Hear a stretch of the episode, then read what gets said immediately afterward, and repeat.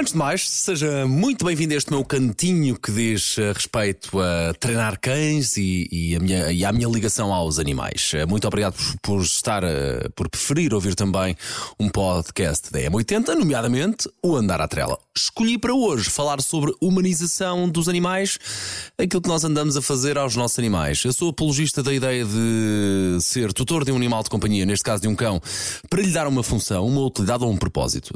Se não for para assumir consciente e ativamente essa responsabilidade e procurar ter um cão só por ter, mais vale, eu acho que mais vale arranjar um peixinho ou então um, gato.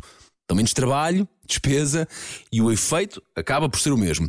Devemos considerar e trabalhar uh, na atribuição deste propósito porque o próprio animal, à partida, vai sentir, uh, vai sentir um bem-estar ao estar a cumprir as funções para as quais ele foi geneticamente criado pela natureza. Para além de que será sempre um cão mais saudável, tanto em termos de saúde física como cognitiva, se estiver ocupado, se tiver uma função, se lhe dermos objetivos indo ao fundo da questão, fomos adotar ou comprar um cão para ele partilhar momentos com a nossa família. Portanto, a meu ver, a opção de o cão ficar sempre eh, isolado ou mais no jardim, ou a dormir, ou afastado da família, epá, eu diria que é completamente errada. Estamos, estaremos a ser egoístas e a não respeitar o animal se o trouxermos para a nossa família simplesmente para ter um cão ou para ele existir debaixo do, nosso teto, eh, assim dizer.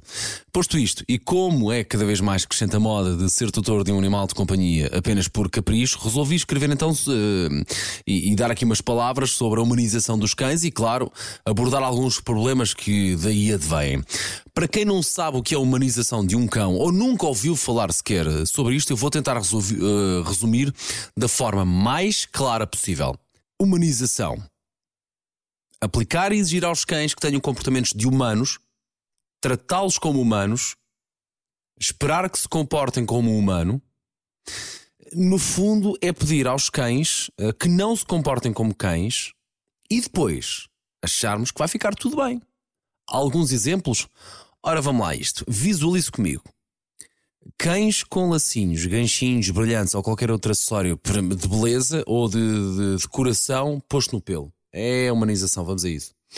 Cães com unhas pintadas ou com o pelo pintado ou tratado um, contra a sua própria natureza, seja esticado ou encaracolado.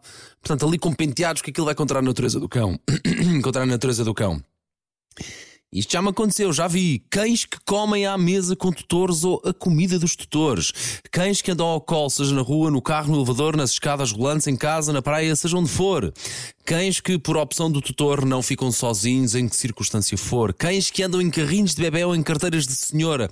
Cães que são tratados como filhos. Cães que não se relacionam com outros cães, cães que não se relacionam com pessoas, dar medicamentos de humanos sem supervisão do veterinário, cães que ficam com uma divisão da casa só para si, cães com roupinhas que não sejam exclusivamente para aquecer por exemplo, no caso de raças com pouca pelagem, uh, pouco densa ou qualquer uh, outro ou qualquer um problema de saúde que esteja relacionado com, com ter que usar roupa. Isto é uma coisa. Agora, cães só porque usam roupinhas porque ficam lindos e maravilhosos, meu Deus.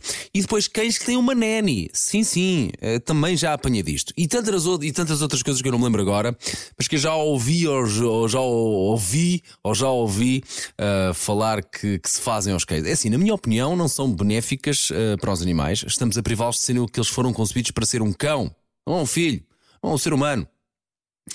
Não é por fazer estas coisas que não, gostas de, que não gosta deles. É precisamente o contrário. É por tratá-los como cães, como seres vivos uh, de outra espécie, com necessidades distintas. É, é por respeitarmos essas necessidades e não as nossas, que estamos justamente a demonstrar a maior prova de amor por esse, por esse, por esse animal, por esse cão. Lá está, eu digo isto, mas claro que cada um é livre de fazer como entender e muitas vezes é uma questão de gosto, contudo, a médio prazo e muitas vezes em termos de total consciência. Uh, alguma, uh, acabamos por, uh, de alguma forma, estar aqui a humanizar os animais e essa humanização acaba por se manifestar. Uh, e, e, posso dar aqui um exemplo. Por exemplo, uh, um cão que andou nos primeiros, anos, nos primeiros anos de vida sempre na, na, carteira de ombro de uma senhora, é porque é muito giro levá-lo para todo lado e porque é um peluche ali, um peluche vivo e porque é muito boninho e porque as pessoas gostam muito e beca, beca, beca, beca. Qual é a preparação que esse cão vai ter para se relacionar com outros cães quando for posto no chão no local público? Hum? Como é que ele vai reagir quando tiver visitas em casa e tiver que partilhar a tutora, por exemplo? Como é que ele vai lidar com a ausência da tutora quando tiver que trabalhar dois ou três dias para fora porque está habituado a estar com ela? Como é que, como é que, isso, vai, como é que isso vai ser feito? Como é que isso vai acontecer? Okay? Consequências de, desta humanização. Problemas de saúde, ok? A parte dos cosméticos, aquilo, o pelo dos cães, a pele dos cães não está propriamente uh, uh, capaz de, de, ser tratada como a pele no ser humano, não é? Problemas comportamentais, muito problema comportamental por causa disso porque os cães têm necessidades próprias de cães. Há muitos problemas associados a esta humanização que eu recomendo vivamente. Leia sobre isto, informe-se sobre isto. Se quiser, ouça de novo este podcast e lá está.